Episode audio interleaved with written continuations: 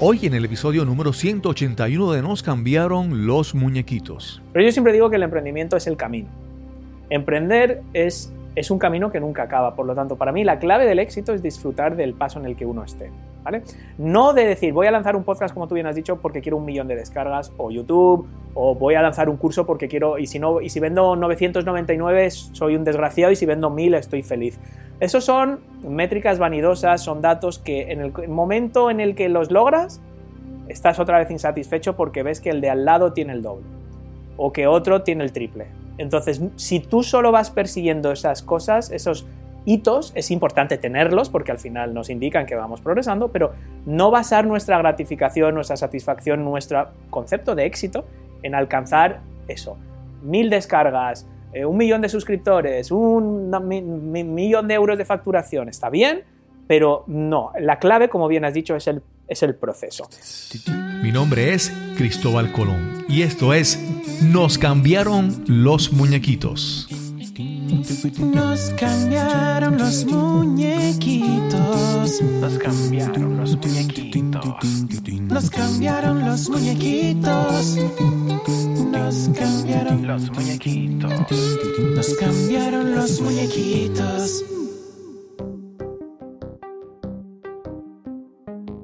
Gracias por acompañarnos en este episodio de Nos cambiaron los muñequitos, el podcast donde hablamos sobre cómo manejar el cambio, cómo adaptarnos, cómo reinventarnos.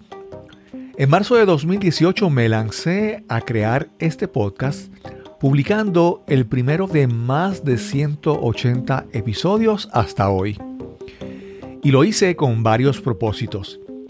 Crear contenido que sea de utilidad para quien escuche, empezar a crear una reputación y darme a conocer más allá de mi entorno cercano, de mi comunidad. Y posiblemente el más importante, practicar y desarrollar mis destrezas de comunicación con una conversación cada semana. Con este proyecto he descubierto que el podcasting puede transformar tu vida de tres maneras diferentes. Primero, aprendiendo y expandiendo tu mente cuando escuchas podcasts. Segundo, participando en podcasts de otras personas. Y finalmente, creando tu propio podcast.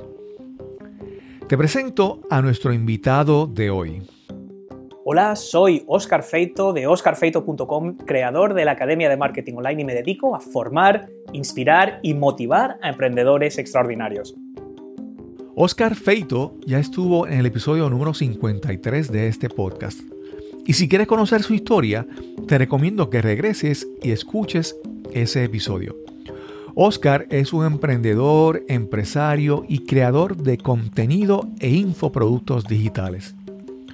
Su podcast, La Academia de Marketing Online, con cerca de 400 episodios publicados, ha sido, en mi opinión, la columna vertebral de su negocio. Más allá de estadísticas, descargas y monetización, Oscar nos habla sobre los beneficios que ha obtenido del podcasting y cómo un podcast puede ser una herramienta central en la estrategia de crecimiento de tu marca personal, comercial o corporativa. Pero no pienses que solo hablaremos de tecnología y mercadeo digital. Conversar con Oscar es una experiencia de aprendizaje y crecimiento personal. Así que este episodio es uno de esos que no te puedes perder y que debes compartir con amigos y conocidos que necesiten escuchar esta conversación. Y te adelanto que si disfrutas la conversación en este episodio, debes visitar la página cristobalcolón.net diagonal Oscar para que puedas aprender un poco más con Oscar. Al final del episodio repetiré esta dirección web, además de incluirla en las notas del episodio.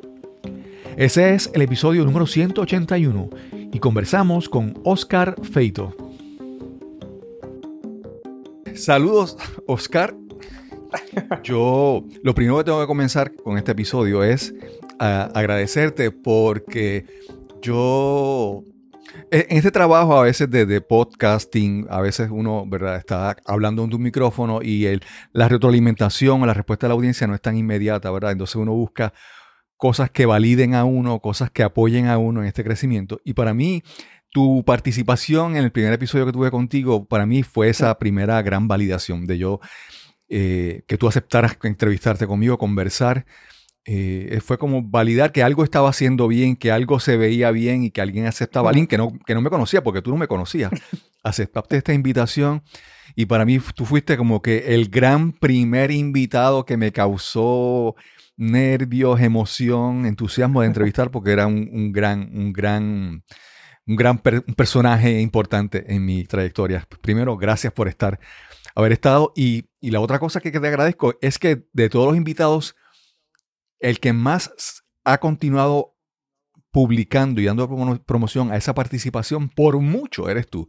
Eres el- como que el que más domina esta, este concepto de seguir republicando y compartiendo información, episodios, contenidos, que mucha otra gente no lo he visto. Pero obviamente, tú eres un experto en eso. Bueno, nada, muchísimas gracias, Cristo. La razón por la que me encanta hablar contigo es porque siempre tienes cosas magníficas que decirme y, y eso me encanta oírlo, con lo cual, nada, es un placer y, a ver, a mí me hace mucha ilusión cuando la gente me, bueno, pues me, me invita a su podcast porque sé lo difícil que es, sé lo duro que es crear un podcast y cuando la gente lo hace con un fundamento, cuando veo que están volcando realmente su alma en lo que están haciendo, y que son genuinos y que intentan ayudar y que intentan aportar, realmente, Cristóbal, mm, a lo mejor rompo la magia al decirlo, pero yo no te estoy ayudando a ti, yo me estoy ayudando a mí mismo. Exacto, exacto. Entonces yo descubrí eh, una vez, y no me quiero poner muy metafísico de esto, pero que esto que dicen, ¿verdad? Que parece una frase muy tan manida de la mejor forma de, ayudar, de ayudarte a ti mismo es ayudar a los demás, es que es real. Es Claro. real, es decir, cuando la gente dice, no, yo hago voluntariado, yo me he ido a las misiones, yo me he ido a colaborar a tal, estás ayudando, pero ¿qué te dicen después? Y nunca me he sentido mejor. Y nunca me he sentido más útil. Y nunca me he sentido con tanto propósito, con tanta razón. Entonces, ¿para quién lo estás haciendo? ¿Para ellos o para ti? Claro. ¿O qué más da? ¿Qué más da? En realidad, cuando todo el mundo sale ganando, espero que el oyente, las oyentes disfruten de lo que estamos conversando. Sí, A mí me encanta estar contigo. A ti te gusta que esté en tu programa porque ya es la segunda vez, con lo cual, oye, todos ganamos, todos contentos. Sí, sí, sí. Ya, ya tengo un, una lección aprendida en este, que es verdad que, que ayudamos, no- cuando ayudamos a otras personas, nos estamos ayudando a nosotros mismos. En el primer episodio, una, una lección que se quedó, que le he repetido muchas veces, es el famoso dicho oriental, creo, que tú mencionaste, que el mejor momento para plantar un, para sembrar un árbol es hace 20 años Ayer. atrás o 10 años Sí, atrás. sí, claro. El segundo Sí. mejor momento es ahora, ¿verdad? Sí, Y sobre Ah. todo, el único que podemos actuar sobre él, claro. Claro, claro. Oscar, todo el mundo, vamos a decir, está, y esto es real, esto no es local, regional, esto ha sido mundial, ¿verdad? Esta pandemia ha afectado a todo el mundo a mayor o menor grado. Algunos se han Sí. afectado negativamente, otros han crecido. Eh, Sí. la- las grandes farmacéuticas posiblemente están en sus mejores momentos, ¿verdad? ¿Cómo te, ¿Cómo te ha afectado, cómo has manejado, cómo te has adaptado a todo este proceso Sí. pandémico?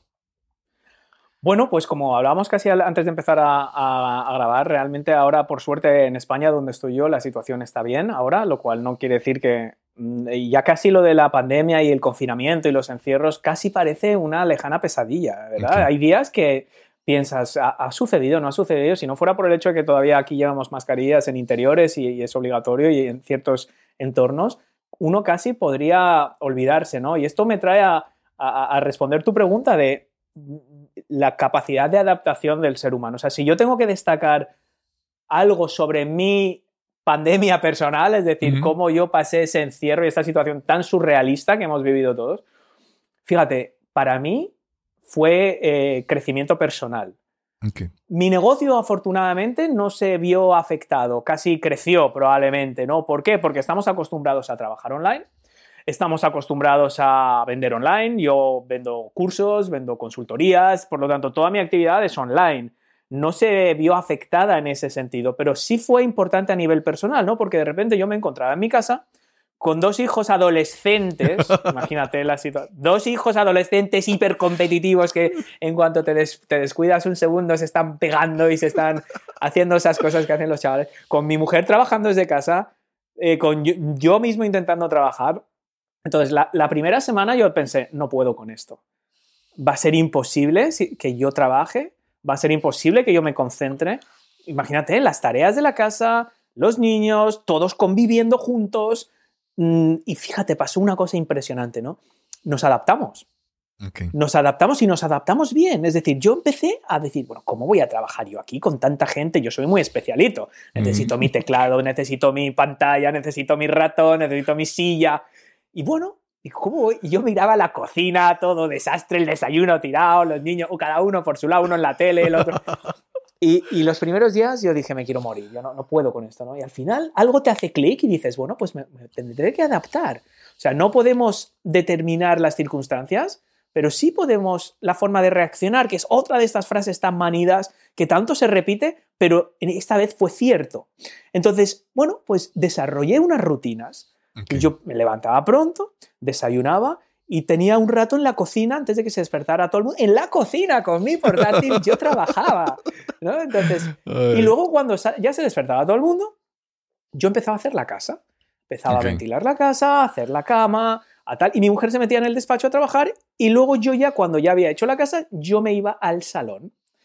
Yo por la noche me dejaba preparado mi, mi- mi puesto de trabajo en el salón y luego ya a la hora de comer hacíamos un switch, comíamos todos juntos y yo por la tarde me iba al despacho y mi mujer ya se iba al salón.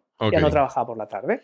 Ok. Y lo que te voy a decir, Cristóbal, es que fue cuatro o cinco días de maldecir la situación y de yo no puedo con esto, a adaptarme de tal manera que en junio del año siguiente, en junio cuando ya se había levantado el confinamiento, Ujú. mi mujer me tuvo que echar de casa, me dijo, vete ya a la oficina, ya puedes salir, ya no hay, yo no, que todavía no es seguro, y mi mujer, sí, ya es seguro, ya puedes salir, trabajas solo en tu despacho, te puedes ir. Y, y yo no quería porque ya me había aferrado a esta nueva, me había adaptado tanto. Y, y luego me costó otra semana volver a, a establecer esta rutina de el coche, llegar a la oficina, eh, encender la oficina, eh, trabajar en un ambiente de repente que era silencioso. Yo llevaba meses encerrado con ruido, la tele, el timbre, el otro, el niño que sale, mamá, el no sé qué, papá.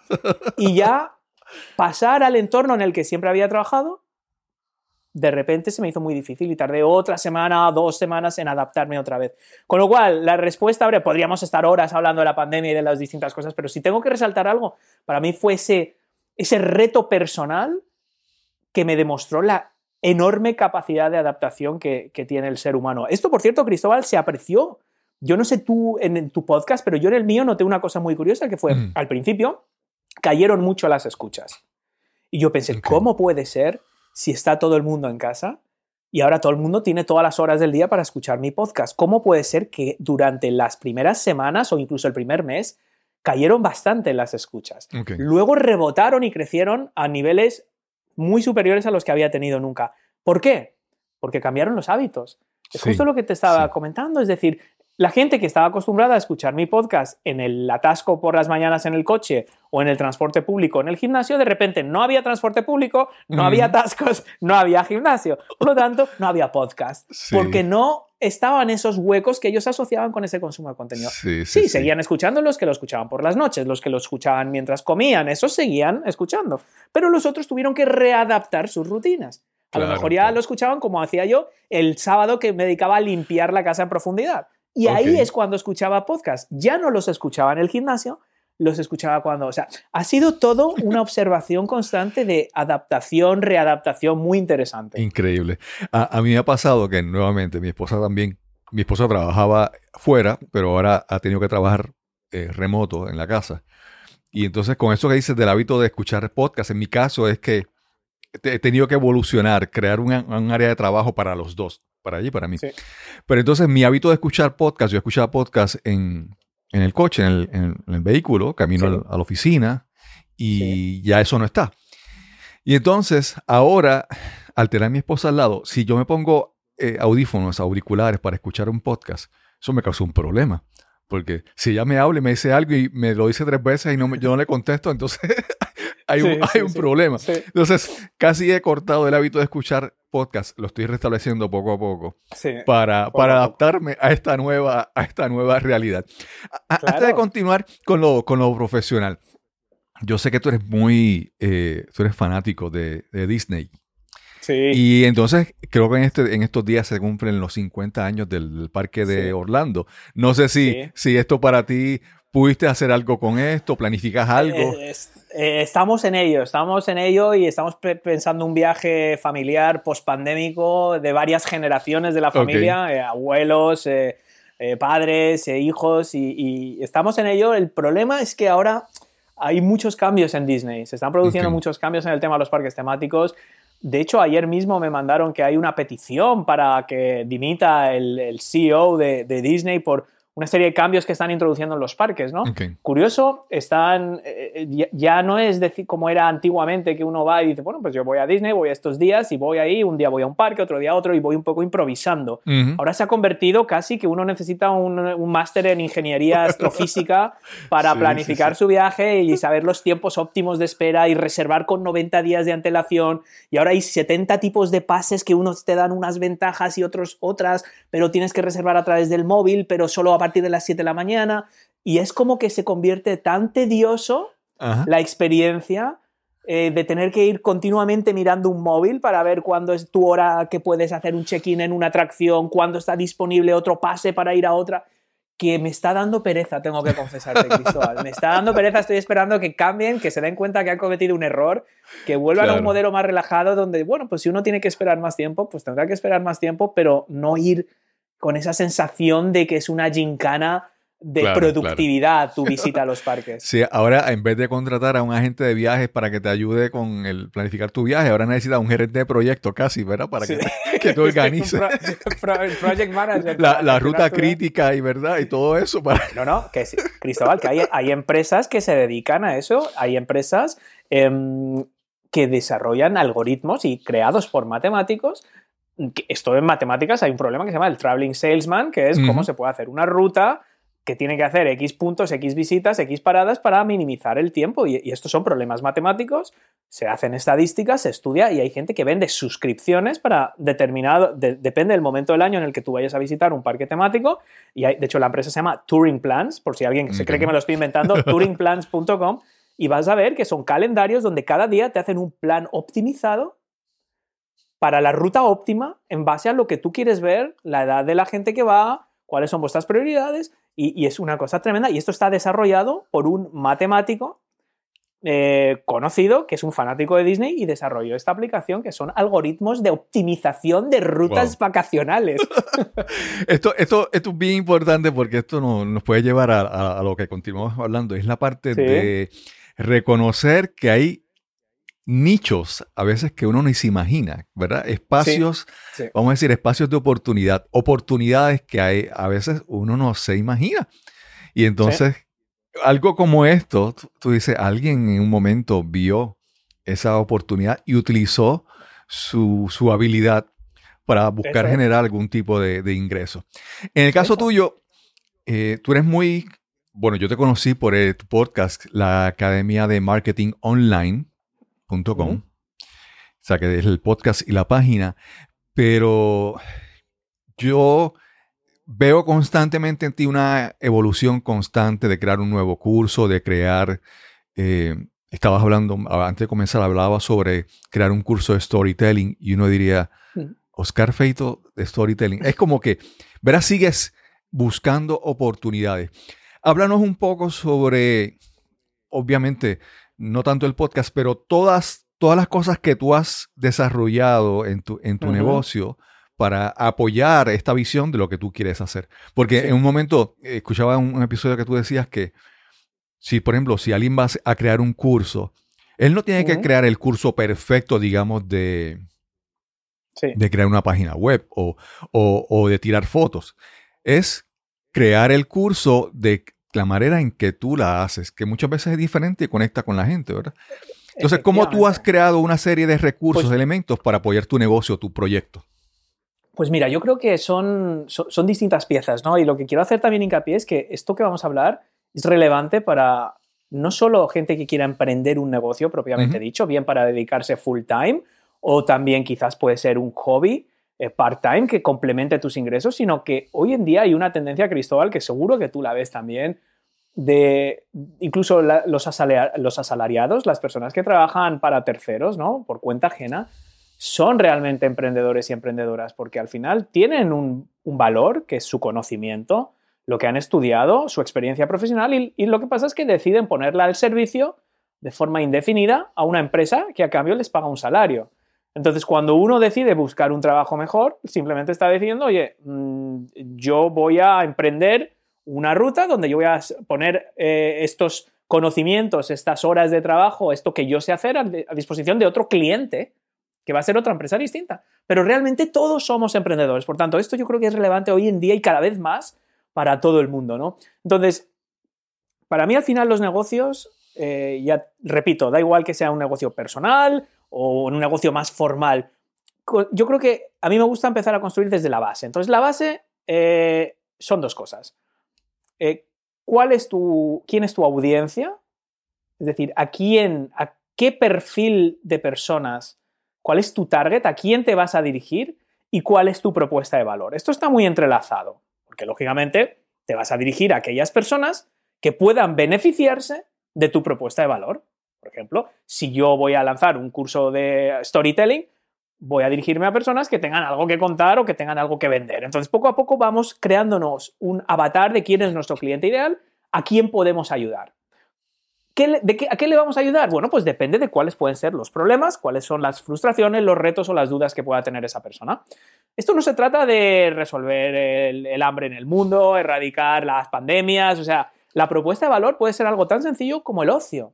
Que la gente Claro. pase un rato divertido, que escuche, que vayan un- a ver un, que vean un show de comedia, que lean algo entretenido, divertido, que les haga reír, que les emocione. Eso también es valor. Por alguna razón la gente piensa que valor tiene que ser eso, er- acabar con el cáncer o inventar la vacuna contra el SIDA. O... Sí, claro que eso es una propuesta de valor, pero también es ayudarle a alguien de ir del punto A al punto B o pasar un rato de ocio o entretenerse. Entonces, tenemos que tener muy claro, antes de hablar de Instagram, de redes, de cursos, de infoproductos, de... entonces son piezas sueltas. Esas son piezas del puzzle, pero primero tenemos que tener una imagen de cuál es el puzzle, o sea, la caja. Lo que viene en la caja que tú luego tienes que construir. Entonces, la caja es mm, cuál es tu propuesta de valor, qué problemas resuelve y para quién. Bien, entonces siempre empezamos de aquí. Importante, esto puede ir evolucionando a lo largo del tiempo. Como bien decíamos importante. del árbol, si tú estás esperando a tenerlo de todo esto hiper claro, hiper validado, hiper perfectamente eh, definido y contrastado, nunca vas a empezar. Por lo Claro. tanto, uno puede empezar con una idea de quién es su público objetivo o cuál es su propuesta de valor o cuáles son los problemas principales que hay en ese sector y poco a poco ir pivotando. Es decir, voy a ir descartando a algunas personas algunos problemas y voy a enfocarme más en otros. Yo, por ejemplo, cuando empecé la Academia de Marketing Online, yo le decía a gente, oye, pues mira, así haces una campaña de Facebook Ads, o así instalas Google Analytics, o así creas un blog en Blogger. Y yo generaba contenidos y creaba productos y servicios en torno a eso. Bueno, eso dejó de interesarme. Mm, A mí personalmente tampoco me hacía crecer, por lo tanto decidí, bueno, dejar un poco de lado ese tipo de contenidos, ese tipo de propuesta de valor y enfocarme en otras. ¿Qué pasó? Bueno, pues eso hizo que algunas personas que me seguían porque querían aprender esas cosas que yo antes enseñaba, dejaran de seguirme.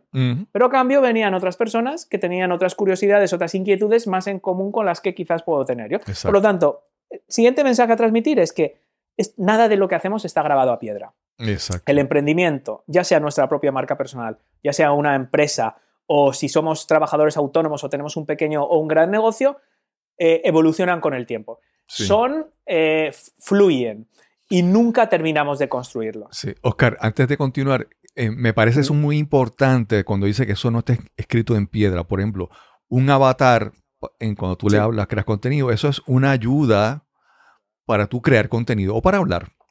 Pero no Sí. puede ser una, una, una, no sé, una cadena que te, que te aguante, que te limite.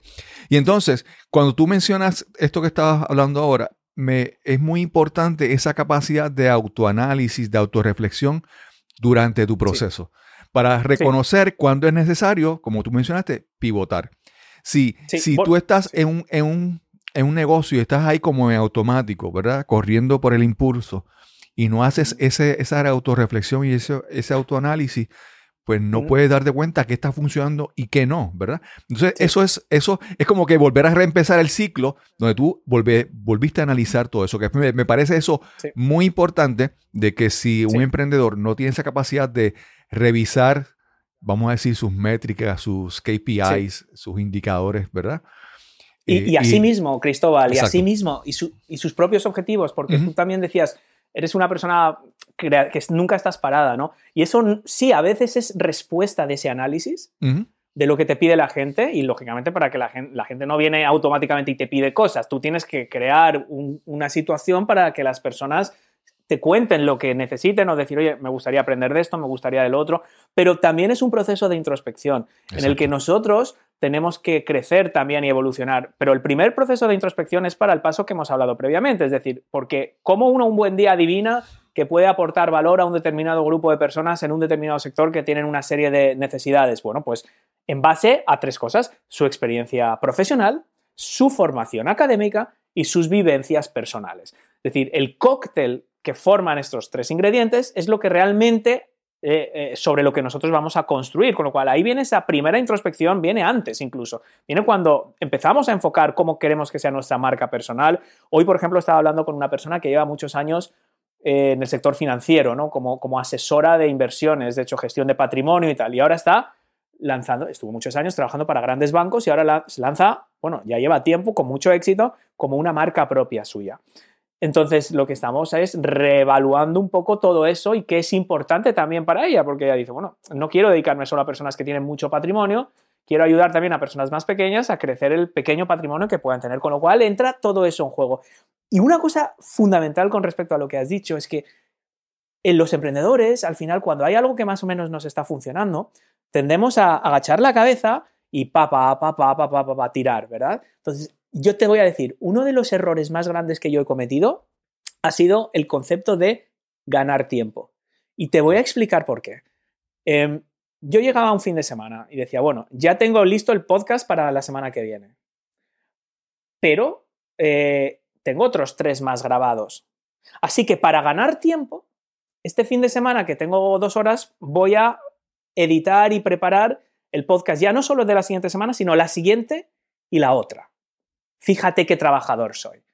¿Vale? Estoy ganando tiempo y, y esto cualquiera diría, oye, pues muy bien, Oscar, qué trabajador eres. ¿verdad? Qué, qué- qué tío tan responsable. No solo tienes ya listo el trabajo de la semana que viene, sino que también tienes preparado tu contenido. Me da igual que sea un podcast o un vídeo de YouTube o un post o lo que sea que hacemos de forma recurrente en nuestro negocio que funciona.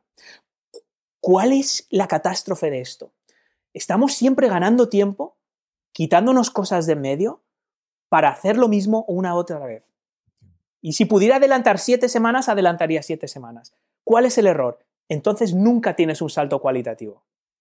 Cuando solo vives para adelantar cosas y ganar tiempo y quitarte el inbox y vaciar tu día a día y decir, Buah, hoy es viernes, me voy y ya tengo todo el trabajo hecho de la semana que viene y de la siguiente. ¿Qué te crees que voy a hacer la semana que viene? El de la otra Y el de la otra. No es decir, bueno, como ya he hecho el trabajo de las próximas dos semanas, ya no tengo que preocuparme por el podcast de las próximas dos semanas porque eso está resuelto. Ahora voy a dedicar esos tres días la semana que viene a hacer un nuevo curso, a reinventarme, a invertir yo en una formación para yo crecer, a asociarme con Cristóbal para hacer una acción. Voy a... Esas son las cosas, cuando nos salimos del día a día, eso es lo que nos da el salto cualitativo. Pero claro, hay que tener la sangre fría para decir, no, este fin de semana que podría estar adelantando el trabajo, voy a hacer algo totalmente nuevo. Voy a preparar un nuevo podcast desde cero, que es una idea que tengo en la cabeza. ¿Cómo voy a hacer yo un nuevo podcast desde cero si cada día que tengo tres horas libres lo que hago es adelantar trabajo de mi podcast existente? Porque Sí. me meto en esa mecánica. Entonces es fundamental lo que has dicho, pero para eso uno tiene que apartar tiempo. Y uno tiene que decir, yo este viernes o este jueves o este miércoles de 10 a 2 o de 1 a do- a do- 3 o de... Me da igual, en tu calendario tiene que ser ese algo nuevo que te va a dar el crecimiento exponencial, que te va a permitir ir del paso 1 al paso 5. Porque si no, te quedas en el paso 1. Ok. Si solo sigues haciendo lo de tu día a día, no, no avanzas de forma cualitativa. Ok. Oscar, yo veo, vamos, para darte un ejemplo, yo veo, digamos, un programa en televisión de Antena 3, El Hormiguero, y llegan en ese programa, hay una sección frecuente que salen dos muchachas, dos jóvenes, que Sí. son TikTokers, vamos a decir así. y hacen su, su, ¿verdad? Y entonces yo veo mucho, mucho esto de personas que este se hizo un youtuber y esta otra persona quiere ser un, un fenómeno en Instagram, ¿verdad? Sí. Y son personas que después tú dices, ay, ¿qué pasó con aquella persona? Son personas que se montan como en un medio y buscan construir todo en ese medio. Yo, tú hablas de muchas cosas, ¿verdad? De cómo creas algo, pero sigues buscando otras opciones. Vamos, que cuando, y cuando hablas de, estabas hablando hace un momento también de tu marca personal, de lo que tú, de lo que tú eres, de lo que tú quieres crear, del legado que quieres hacer, pero hay, hay elementos Sí. que son, en tu caso, ¿qué elementos han sido importantes en, en tu negocio? El podcast ya lo hemos hablado, pero por ejemplo, ¿te ha funcionado las redes sociales? ¿Te ha funcionado una lista de suscripción por correo electrónico? Sí. ¿Qué son las cosas que tú crees que son esenciales, que nunca, que a ti te han funcionado y que todas las personas deben tomar en cuenta eh, para su Es negocio? una, gran, es una gran pregunta porque aquí viene uno de los grandes bloqueos de la gente. Y, y el bloqueo es, eh, digo, de la gente que intenta emprender cualquier tipo de proyecto, marca personal. No, claro, no, no de toda la gente. Al final, la gente como nosotros. Sí, sí, sí. Mm, y es eh, confundir un poco el bosque con los árboles. Ok. ¿vale? O, o impedir que los árboles te dejen ver el bosque. ¿Qué significa esto? Como bien has dicho, nos, nos, eh, obsesionamos por cosas que no es lo más no es no es el big picture, ¿vale? Es decir, Instagram, podcasting, marketing de afiliados, infoproductos. Muchas veces la gente eh, enfoca esto como si eso fuera el negocio, ¿verdad? Es decir, como bien has dicho, yo voy a ser youtuber, o yo voy a ser instagramer, o yo voy a crear un negocio de afiliación. A mí me viene la gente y antes de explicarme el valor que van a aportar, me dicen ya que van a ganar dinero con la afiliación. Digo, pero ¿cómo vas a ganar dinero con la... ah, ¿Quién te va a seguir? ¿Quién te va a hacer caso? Y dice, ups, es verdad. Entonces tenemos que volver otra vez al punto cero. ¿Qué quiero decir con esto? Mira, el marketing, los negocios son increíblemente sencillos. Solo tienen tres piezas. Audiencia, monetización y los embudos que unen lo uno con lo otro. ¿Vale? Caso más sencillo, yo tengo una página web, yo en esa página web tengo publicidad, tengo anuncios y yo voy a generar eh, contenido de forma que a través de SEO, ese va a ser el mecanismo que me va a traer a gente a mi página web, la gente va a acceder a esos contenidos y va a ver esa publicidad por la cual yo voy a ganar dinero. Cuando de repente uno entiende que su negocio son tres cajones, audiencia, monetización y los embudos que son los mecanismos que unen los dos cajones, y luego lo que vemos es todo lo demás son piezas que metemos en cada cajón. Unas piezas nos van a servir para atraer, otras nos van a servir para fidelizar, otras nos van a servir para monetizar. Entonces, eso es la clave. Mm, Construir tu negocio en torno o sobre en un terreno alquilado, como puede ser YouTube o Instagram, que el día de mañana cambia el algoritmo, cierra la plataforma y has perdido todo, es un riesgo. Son grandes plataformas si sabes utilizarlas para atraer audiencia, pero te falta la monetización, te falta la fidelización, te faltan los mecanismos de comunicación, te faltan otras cosas. Por lo tanto, tu negocio no es Instagram, no es YouTube, no es un podcast. Podemos utilizar cada una de esas piezas para atraer o fidelizar o monetizar o convertir. Entonces, lo que tenemos que entender es qué vamos a utilizar en cada, en cada sitio. Mm, a mí, ¿qué me ha funcionado? A mí me ha funcionado, obviamente, el podcasting para atraer. Podcasting para que la gente me conozca, me descubra, me conceda su tiempo, y ahí es donde yo creo que es el canal más potente de todos, porque si no te conocen, no te van a comprar, si nadie sabe que existes, de- o incluso si saben que existes, pero tampoco saben qué valor les vas a aportar. Entonces, a mí la gente que me escucha 50 minutos o una hora todas las semanas, eh, o me odian y ya nunca más me vuelven a escuchar, y si siguen ahí es porque piensan que les voy a aportar algo. Por lo tanto, de ahí capto mi audiencia. Bueno, pero la gente no compra a través de un podcast. Por mucho que me conozcan y por mucho que me escuchen, yo no puedo ir al supermercado y decir, mira, tengo 300 comentarios en Apple Podcast y, y tengo no sé cuántos suscriptores y 4 millones de downloads. Dame la comida. No, no va así. Entonces, ¿qué hacemos? Pues busco qué otras piezas puedo incluir. Entonces, mm, del lado de la monetiza- monetización, a mí me han funcionado dos cosas. Infoproductos, que son cursos online de distinta gama, precio bajo, precio medio y precio alto.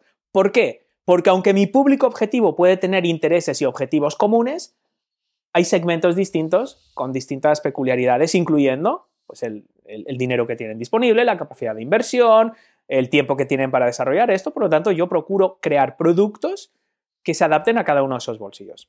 El siguiente método de monetización que a mí me ha funcionado muy bien, la consultoría. Es decir, tratar con personas one on one. Dicen, mira, yo no quiero hacer un curso. ¿Por qué? Porque no lo voy a hacer, porque no tengo la disciplina, porque no tengo tiempo. Entonces yo quiero que tú analices mi negocio o analices mi idea y me digas cómo hacerlo. Por lo tanto, esas son mis dos cositas, mis dos piezas principales.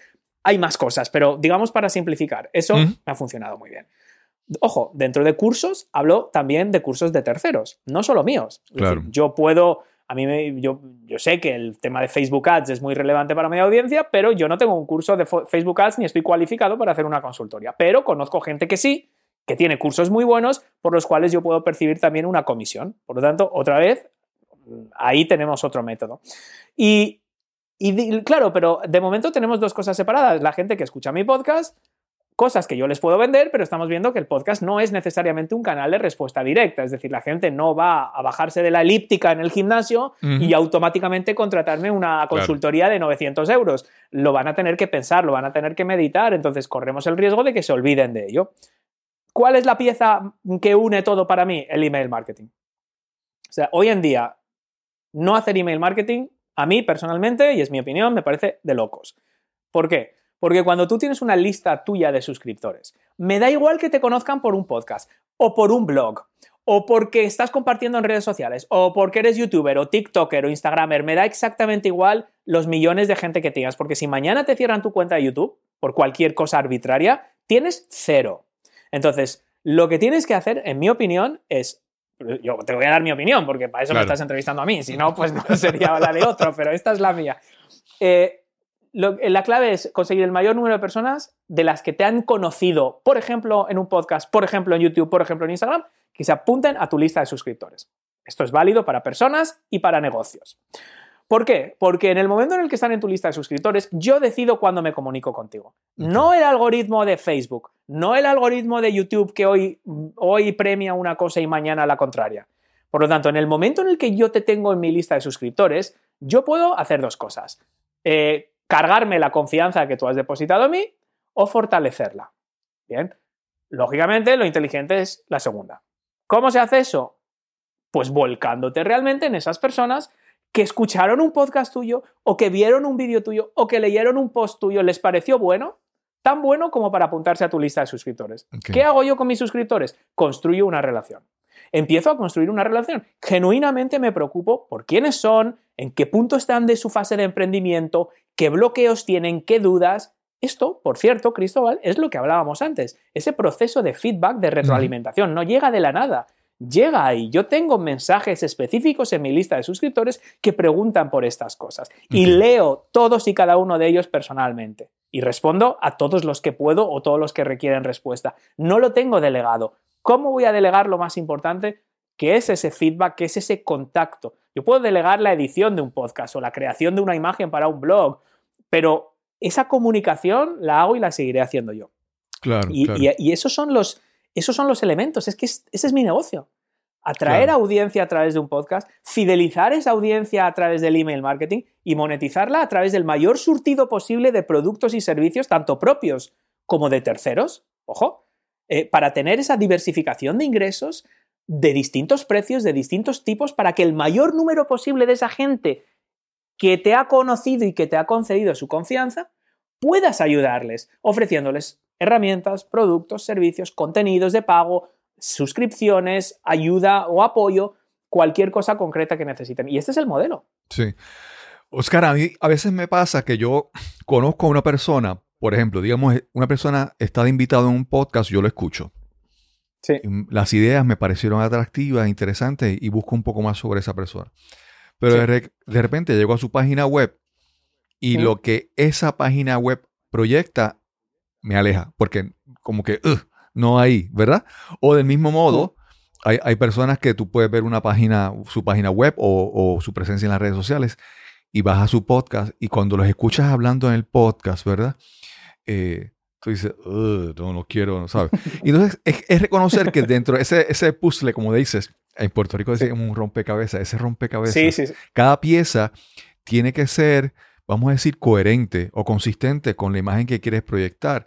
No, no puedes, digamos, tener todo en Instagram, creo yo, a mi entender, y tener una página que no existe o que, o, o si existe es tan pobre que, que te sustrae, que te quita eh, reputación, que te quita influencia con la gente, pues la gente se, bueno, como que no atrae. eso. ¿Cómo tú lo ves? Esa, esa coherencia Sí. en todo, todo lo que haces. Sí, pero fíjate que para ser coherente, primero yo creo que la clave es ser, gen- ser, ser genuino, primero. Entonces, no es tanto qué imagen quiero proyectar, sino realmente cómo soy. Yo creo que esa es la clave, porque cuando intentas proyectar algo que realmente no eres o que no crees, eh, antes o después eso tiene fisuras. Por lo tanto, yo creo que todo esto de la marca personal a veces la gente se confunde y piensa que es como, como una especie de teatro donde uno proyecta ser alguien que no es. Y no, y sí que es verdad que yo he hablado con mucha gente de marca personal y dicen, hombre, hay ciertos atributos que puedes exagerar o que puedes a- a- apoyarte en cosas, digamos, que sean es- esos, es- esas cosas más salientes de tu carácter, de tu personalidad, de tu experiencia, ¿no? Y, y aprovecharte en eso para construir tu marca o tu negocio. Pero no es proyectar una imagen, es la naturalidad. Entonces, dentro de esa natural- naturalidad, cuando alguien escucha tu podcast y recibe luego un email tuyo o ve una publicación en LinkedIn, espera que sea el mismo tono.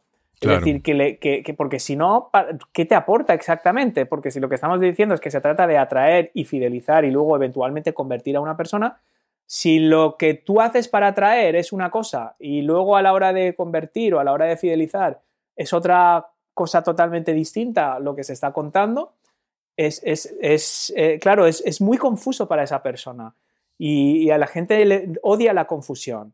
No le gusta, la, la mente hace algo cuando ve que hay algo que no intenta encontrar sentido y cuando no lo encuentra no te van a conceder una segunda oportunidad. Y fíjate qué interesante esto que me cuentas porque ayer, ayer mismo, y es 100% verdad, grabé una entrevista para el podcast y antes de empezar la persona que no me conocía de nada me dijo, wow, te felicito porque eh, antes de grabar esta entrevista, y era el invitado, ¿eh?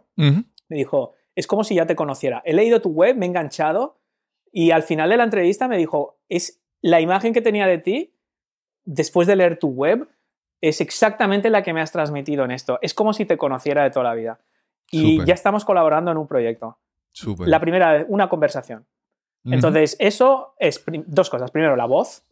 La no, yo- no es lo mismo, es más, yo esa persona ni siquiera había leído mis emails. Tiene un ejército de assistants y de ayudantes y de agencias de comunicación entre medias. Por lo tanto, ni siquiera había leído mi email. Em, es la voz. O sea, lo primero es la voz. Porque yo le podía haber enviado un email, pero es muy difícil comunicar y transmitir. Claro. Entonces, primero es la voz, el tener la oportunidad de hablar con alguien que alguien te escuche, ¿no? Y segundo, realmente es, es, es ser, eh, eh, ser, ser genuino con unos valores y ser coherente con, con- con uno mismo y tener un poco esa naturalidad. Claro.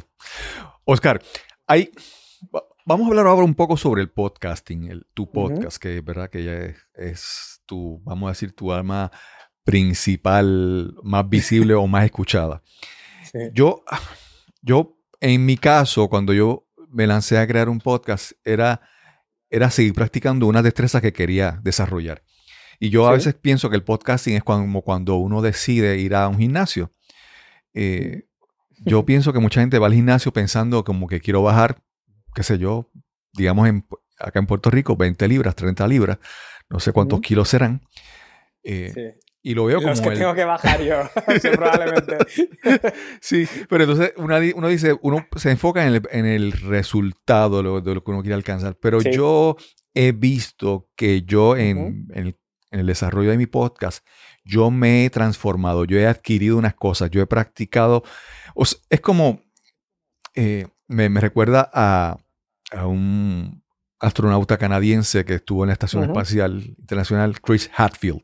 Él dice que él no quería eh, ser astronauta. Él, quería convertirse en astronauta. O sea, él quería transformarse él para ser la persona que pudiera ser un astronauta, ¿verdad? Entonces, me parece, quería preguntarte, en tu caso, ¿qué ha hecho el podcast para ti? ¿Qué cosas ha cambiado en ti? No hablemos de descarga, no hablemos de, de verdad, de, Sí. de- vamos a hablar de las cosas que el podcast ha creado en ti, que obviamente Ujú. te han transformado y redundan, ¿verdad? Y resultan en, en beneficio o crecimiento Sí. para tu negocio en general.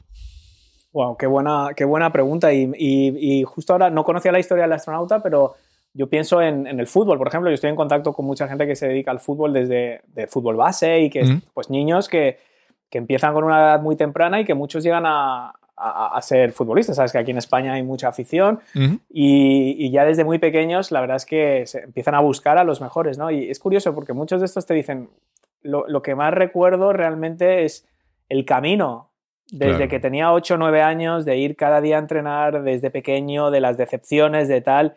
Y luego llegas a primera y sí, bueno, juego una Champions o juego un tal. Y claro que es importante, pero no- ese salto, ese recorrido desde niño hasta llegar a una primera división es lo que marca, ¿no?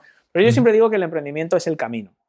Emprender es, es un camino que nunca acaba. Por lo tanto, para mí la clave del éxito es disfrutar del paso en el que uno esté. ¿vale? No de decir, voy a lanzar un podcast, como tú bien has dicho, porque quiero un millón de descargas, o YouTube, o voy a lanzar un curso porque quiero, y si, no, y si vendo 999 soy un desgraciado, y si vendo 1000 estoy feliz.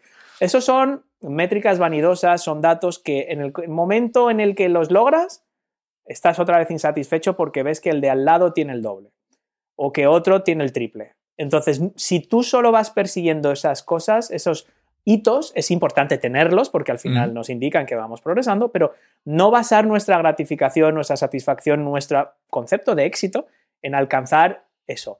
Mil descargas, eh, un millón de suscriptores, un millón de euros de facturación. Está bien, pero no. La clave, como bien has dicho, es el, es el proceso. Entonces, a mí el podcasting me ha dado y me sigue dando muchas cosas. O sea, ¿qué me da? Primero, me da, me da un altavoz eh, para entrar en la vida de las personas.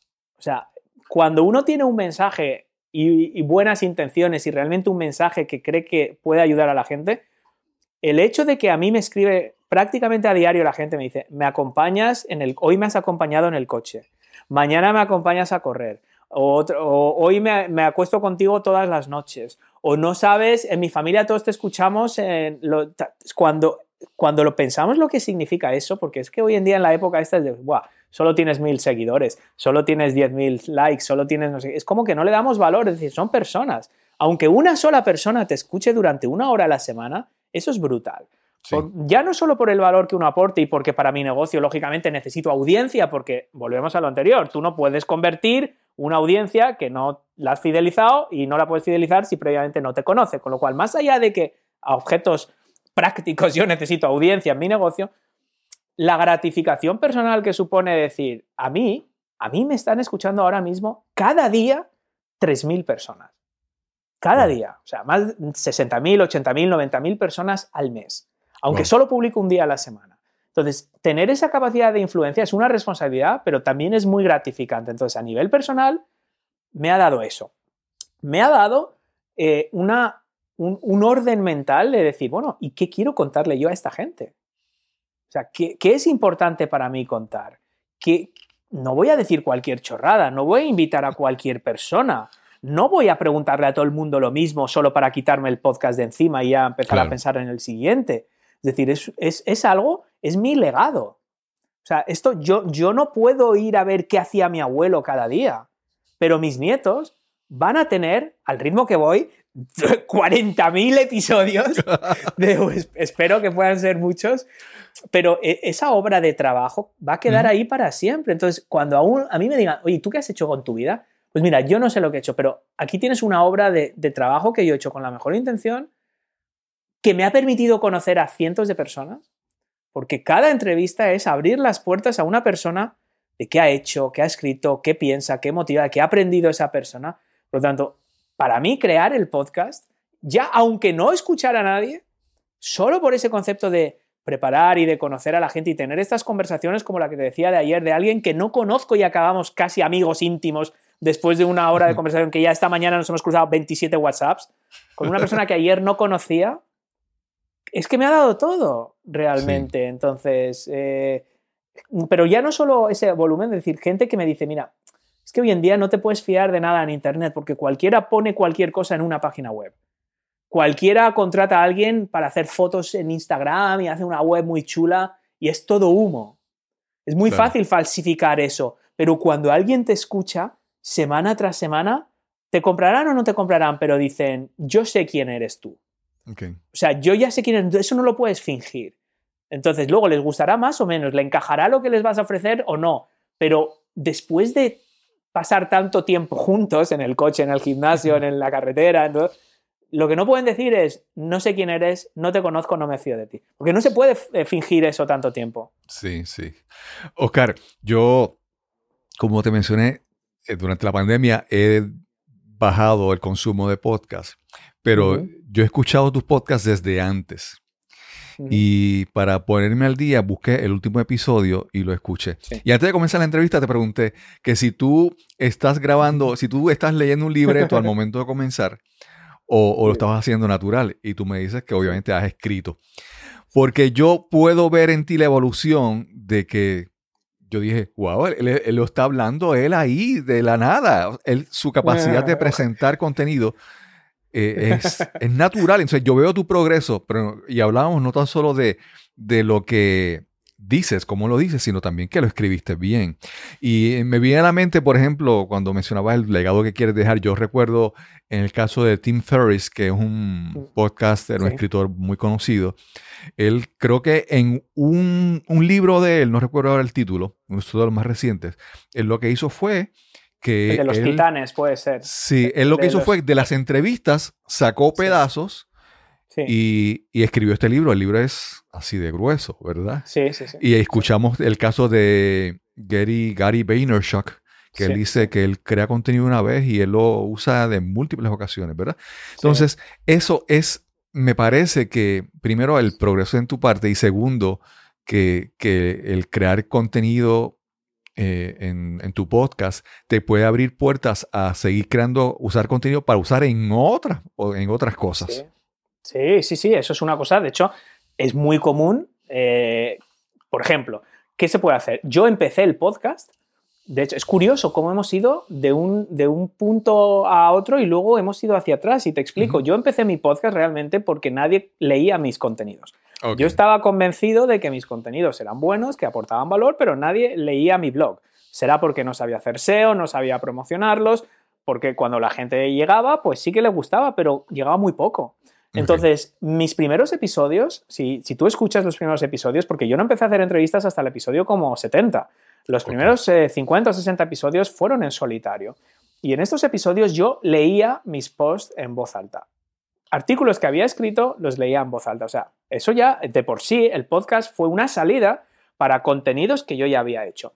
A medida que yo iba adquiriendo soltura, creaba nuevos contenidos, pero en lugar de publicarlos en el blog, los usaba como notas y hacía un podcast en torno a eso, porque me sentía más cómodo hablándolo y explicándolo. Igual quizás yo tengo alma de profesor, me sentía más cómodo explicando eso, haciendo unas notas y, y contándolo. Luego ya empecé con las entrevistas, pero fíjate que de inicio ya el podcast fue una forma de dar salida a otros contenidos que ya había hecho.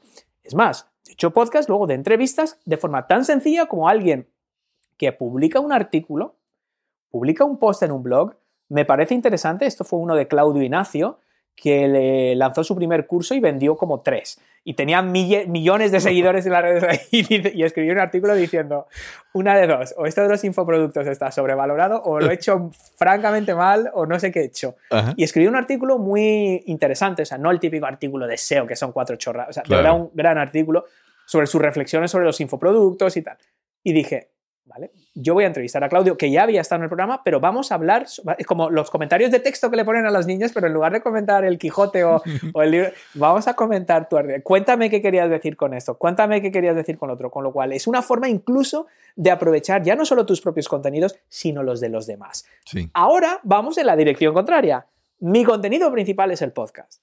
Yo escribo, como bien has dicho, la introducción. Yo creo esa introducción con mucho mimo, con mucho cuidado, con mucha atención, para realmente reflejar el valor que nos va a aportar nuestro invitado de esta semana. A partir de ahí, publico un artículo en el blog. O sea, ahora es el podcast el que alimenta el blog.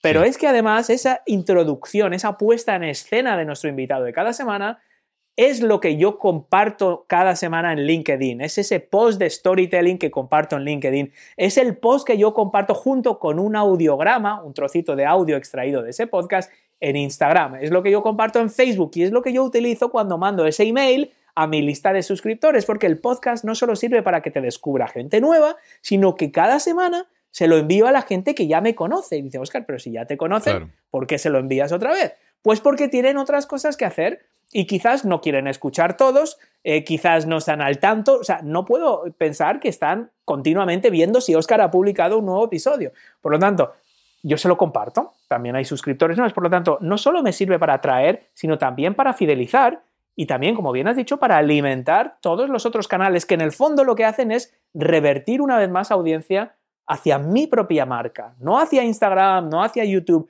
Es como una araña, como un pulpo, que todo vuelve a casa. Mi casa es mi web.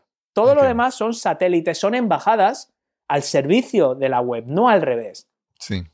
Oscar, a mí en mi caso, el, el podcast, yo, una de las, de las cosas que siempre me causan dificultad es sentarme a escribir. No tengo esa disciplina. Durante algún tiempo le he adquirido un poco, pero eso es algo, es algo que es un esfuerzo constante. Sin embargo, crear podcast, y especialmente en entrevistas, es, fue la puerta, vamos a decir, la puerta ancha, ¿verdad? El, el- el acceso fácil. Y entonces muchas veces uno dice, ay, yo no quiero hacer eso, yo no quiero intentarlo. Vamos para dar un ejemplo, qué sé yo, uno, uno quisiera bajar de peso y uno quiere buscar una tipo de dieta, régimen de. ¿verdad? Y entonces uno, pues, uno busca el que, que a uno le, le atrae, ¿verdad? Eh, como que ver la, el, el que se le hace accesible a uno. Y en mi caso, el podcast fue la puerta, vamos a decir, la puerta fácil, en el sentido de que era el que más me atraía. Y por ahí entro y empiezo a crear una disciplina de crear contenido y entonces me veo ya adentro y empiezo a buscar, pues vamos a crear en videos en YouTube o vamos entonces a crear mejores notas para, Sí. para mi, mi post en, en la página. Y entonces, eh, para algunas personas el podcast puede ser la puerta porque es la que les, les atrae, ¿verdad? Esa facilidad de uno sentarse a, a conversar. No sé si, ¿verdad? Eh, ¿cómo, lo, ¿Cómo tú lo en, ves? Mi, en, mi, en mi caso fue, yo no sabía que, que de hecho no, no me resultó fácil, aunque siempre me ha gustado hablar. Yo me di cuenta que el tema de la voz me, igual se me daba bien porque cuando vendimos la empresa, yo tenía una empresa antes, una red de publicidad, lo que lo, lo comentamos la- en la primera ocasión que estuve en tu programa, y, y luego la empresa que nos compró teníamos, yo pasé ahí unos años, teníamos un compromiso de que teníamos que estar unos años trabajando en la empresa que nos había comprado. Entonces, a mí lo que más me gustaba era ver lo que estaba haciendo el resto de la gente en otros departamentos, en todos los departamentos y echarles una mano. Y entonces llegaba un caso en el que la gente venía a mi mesa y había como, como yo tenía puesto como sillas, como en la sala de espera del médico, porque venía la gente de distintos departamentos. Oye, Oscar, ¿cómo, ¿tú cómo harías esto? ¿Tú cómo harías lo otro? Y me encantaba. Y me pasaba horas hablando con todo el mundo y, oye, pues esto, pues lo demás allá. Da igual que hicieran email marketing, todos los departamentos de la empresa. Entonces yo ahí así que vi que, que podía, que me gustaba lo de hablar. Cuando me invitaron alguna vez a dar una clase, una ponencia, como yo creo que puedes estar comprobando ahora, podemos estar horas y yo aquí Ujú. puedo estar hablando horas y horas. Entonces sí, hay veces que es un canal que a uno le viene bien. Hay veces que es lo contrario, Claro. que hay gente que no se ve hablando en público, que no se ve, pero yo siempre les digo, mira, si te atrae el concepto de hablar y como es tu caso, decís la puerta fácil, te resulta fácil o tienes unas notas o simplemente mantener una conversación con alguien, que no es una no es un interrogatorio, es decir, es una conversación con alguien. Si eso te resulta fácil, bien. Si crees que eso no te va a resultar fácil porque piensas que es como public speaking, que tienes que, que es un concurso de oratoria o que tienes que hablar como Winston Churchill en los discursos de la Segunda Guerra Mundial Sí. o, ¿sabes? O Martin Luther King. No, es naturalidad. O sea, es como si tú estuvieras o bien hablando con la persona que estás entrevistando, como estamos tú y yo haciendo ahora, Sí. que es una conversación totalmente natural que podríamos estar teniéndola exactamente igual en un bar, igual, o sea, no hay diferencia, o si vas a hablar en solitario, como si tú le estuvieras contando eso a un amigo, no es un concurso de oratoria. Dicho lo cual, yo nunca hubiera descubierto esto como salida o como canal si antes no hubiera escuchado muchos podcasts. Es decir, yo creo que es muy difícil crear un buen podcast, incluso tener la inclinación de repente. Yo te puedo explicar la teoría. Con un podcast vas a captar audiencias, se van a suscribir, eh, no, te va- automáticamente van a tener las actualizaciones en su móvil, te pueden escuchar sobre la marcha, pueden escucharte mientras hacen. O sea, yo te puedo contar las ventajas y tú puedes decir, pues sí, estoy de acuerdo, o sea, la teoría me suena bien. Pero hasta que tú no descubras un podcast que a ti te enganche y que digas, wow, siento que conozco a esta persona, escucharía cualquier cosa que hiciera. O sea, a mí me ha pasado de escuchar un podcast de, por una serie de televisión y luego ese tío crear un podcast de videojuegos y yo escuchar el podcast de videojuegos. No por el videojuego, sino porque me, Sí, sí, me- sí. me- me gusta esa persona y es como si ya le conociera. Entonces, eso es muy difícil de entender por mucho que yo explique la teoría a tus oyentes de por qué deberían de crear un podcast y las ventajas que le va a reportar a su negocio, a su marca, la clave es escuchar podcast, porque ahí es cuando vas a darte cuenta y decir, wow, es que paso más tiempo escuchando a esta persona que a mi marido o a mi, o a mi mujer. Claro, porque, claro. ¿sabes? Es como lo que tú decías, tú ya te pones tus audífonos, pero en el coche tú estás escuchando a ese podcaster que te gusta. Entonces, yo creo que los que no hayan escuchado podcast todavía, que ahora que lo pienso es absurdo porque te están escuchando a ti, con lo cual yo supongo que to- todo el mundo tendrá eso. Yo- Para mí la clave es eso, ¿no? Es escuchar muchos podcasts y, y eso también a la vez te va a dar criterio y te va a ayudar a formar una opinión de qué tipo de podcast quieres crear. Esa Sí. es la clave. Es uno de los sí. consejos que, que yo doy a todo el mundo que se está adentrando. O sea que, que sí, a ver, pero como todo, no, no es... No, porque, porque tenga todas estas ventajas no es mágico. Y esto también es una cosa que tú has dejado muy claro antes, ¿no? De la gente que va al gimnasio y que espera perder esos 20 o 30 eh, de libras en, en un día. El podcast no te va a dar esas ventajas en un día Claro. ni en una semana, ni en un mes, ¿no? Es, es una cosa de constancia, pero como todo, como todo, da igual. eh, si tú quieres destacar en podcasting o quieres destacar en YouTube o quieres destacar en emailing o en copywriting, es trabajo, es práctica y eso es lo que te va a hacer pues crecer eh, personal y, y profesionalmente, Sí. claro. Oscar, yo algo que la gente, mucha gente dice, me ha pasado, ¿verdad? Personas que conozco, dice, ay, pero es que el podcast es mucho, mucho trabajo complicado.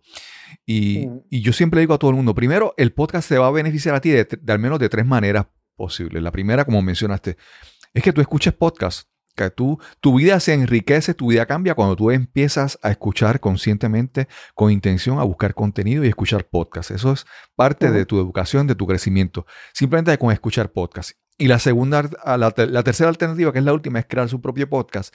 Pero entre medio, yo siempre digo, mira, tú puedes comenzar a crear una estrategia de tú empezar a ser invitado en los podcasts de otras personas.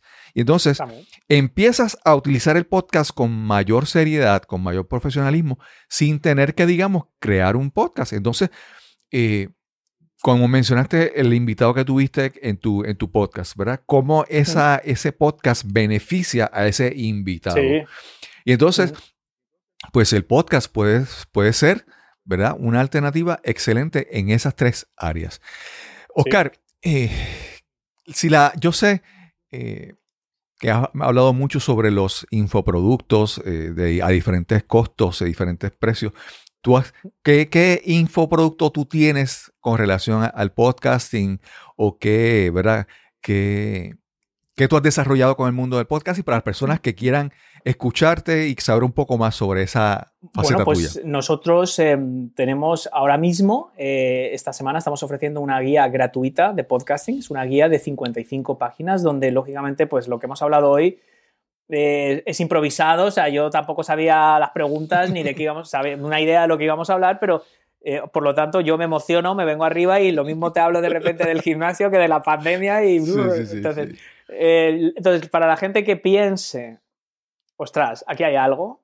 ¿Por qué? Bueno, porque escucho a Cristóbal y ya no solo Cristóbal, ahora hay gente que me está contando lo mismo, que está hablando maravillas de esto, quiero investigar más, quiero ver cómo esto del podcasting puede servir a mi marca, a mi empresa, a mi organización. Entonces nosotros estamos esta semana ofreciendo una guía gratuita de 55 páginas donde explicamos todo esto y de forma mucho más ordenada que he podido yo explicar aquí. Es decir, una cosa muy agradable, muy, yo creo que es una presentación muy bonita, muy fácil de leer, donde hablamos de las ventajas del podcasting, datos concretos, datos de mercado, patrones de escucha, o sea, hay números, hay cifras para ver, oye, que esto es real, que no es un hype, y al mismo tiempo, cuáles son los pasos para crear un podcast, desde la definición de la audiencia hasta realmente todo. Esto es una guía 100% gratuita, tendrán la- la- el, el link en, en las notas del programa, tú les darás un poco esa URL, Sí. y a partir de ahí, la semana que viene, para la gente que esté interesada, va a ser la semana de Black Friday, vamos a lanzar un curso completo para la gente que diga, me gusta. Eh, yo siempre digo, aquí hay eh, dos formas de hacer las cosas. El método Frank Sinatra, que es my way, a mi manera. Entonces, yo, me gusta el podcasting, pero voy a hacerlo siguiendo el método Frank Sinatra, que te puede salir bien, Claro. Ojo, no digo que no. O, te o a lo mejor dices, prefiero intentar saltarme todos los errores que otra gente ya ha cometido, intentar hacerlo de la mejor forma posible. Y en eso consiste la formación, que es el segundo método, que es, oye, gente que sabe lo que hace, que lleva mucho tiempo haciendo esto, porque yo creé mi primer podcast de Disney precisamente en 2011. Ok. Es decir, la Academia de Marketing Online fue 2014, pero en 2011 yo lancé mi primer podcast de Parques Disney. El podcast de Magia Disney, que está disponible todavía en Apple Podcast y espero que nadie lo quiera escuchar. Pero ahí la semana que viene, Cristóbal, eh, la gente que le interese, que le guste la guía gratuita, que esté atenta, primero que se descarguen la guía gratuita, porque luego ya la próxima semana toda la gente que se haya descargado la guía gratuita les informaremos del, del curso en el momento en el que esté disponible y si lo quieren hacer fenomenal y si no, pues tan amigos, pero por lo menos que aprendan lo que, lo que se puede llegar a hacer. Sí. Oscar, yo, esta entrevista me ha encantado porque primero yo he hecho algunas preguntas y yo siempre como que esperaba que a veces te haga una pregunta y espero que me hables de, de, de página web, de descarga, de unas cosas más técnicas y tú siempre Sí. me has buscado el lado más profundo de lo que, ¿verdad? Cuando hablaba, yo te pregunté lo de la coherencia y tú me dijiste que hay que ser Sí. genuino y auténtico. Te ha ido más profundo mm, de lo que, de lo que yo esperaba o de las que personas pueden esperar y eso, eso me encanta. Y quisiera hacerte una última pregunta. Sí, si, claro. si hay algún, algún, algún momento eh, en tu carrera en el podcasting que, que haya sido gratificante más allá del, del, del beneficio al negocio, a, a las estadísticas y todo eso, alguna experiencia que, que tú recuerdes con, con, que fue para ti verdaderamente especial. Yo, yo hay una, me salta, eh, a lo mejor la, la- la han escuchado alguna vez porque eh, es que ta- no sabía que me ibas a hacer esta pregunta y me, y me sale así por, Ujú. por la gracia que me hizo. Yo estaba en una conferencia eh, aquí en Madrid, estaba impartiendo en, en un, en un evento de startups.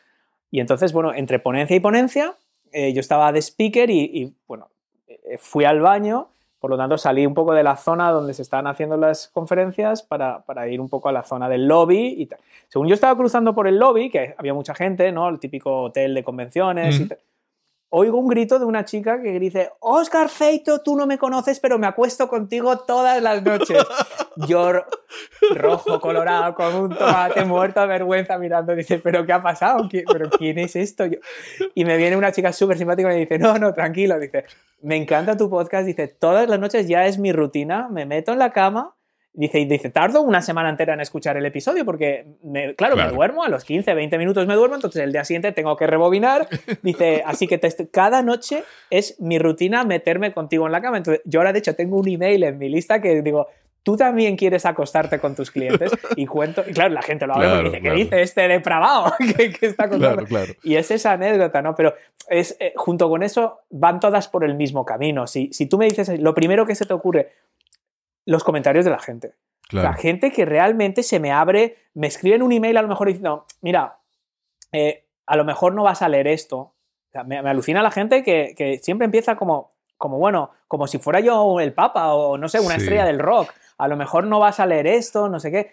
Dice, pero, y me explican lo que les ha aportado el podcast como, como un amigo, que siempre encuentran algo, que, que no lo sé, me, me resulta... mu- Yo luego puedo vender más, menos, tienes meses mejores, peores, hay épocas, hay rachas, pero el saber que lo que estás haciendo está basado en algo sólido porque la gente le está aportando, le está ayudando. Los comentarios en Apple Podcast, o sea, la gente puede leerlos, son...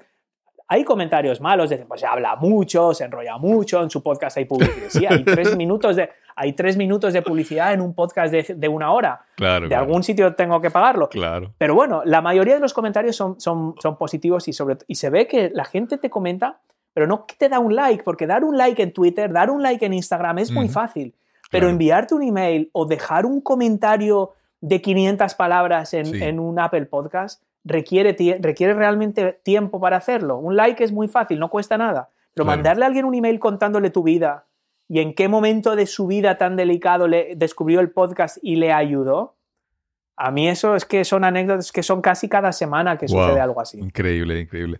Yo creo que lo es como ir sembrando semillas Sí, y, y ver que de, de- de repente una germinó y ver eso para mí es es súper valioso. sí, Uno sí, nunca sabe hasta dónde va a llegar, pero es, es Y Nosotros estamos hablando ahora por el podcast. Exacto, O exacto. sea, tú me descubriste por el podcast, yo te conocí, a partir de ahí estamos en contacto. con- Es que es todo, o sea, gente que me ha escrito para contratarme para dar un- eh, charlas en sitios súper interesantes. O sea, hace poco di una charla en, en, eh, para empresas aquí en España y siempre es, "Jo, es que hemos escuchado tu podcast y tal, o, o queremos anunciarnos en tu podcast, o queremos que vengas a formarnos o hablarnos del podcast. Es decir, aparte de los mensajes bonitos, que como te digo, uno no va al supermercado y, y paga la compra con ellos, oportunidades de negocio muy reales de gente que dice, joder, es que no te es que dice, te proponemos esto como si ya te conociéramos, porque Claro. o, o universidades que es eh, escucha obligada para los alumnos en marketing o en temas de, de emprendimiento, de-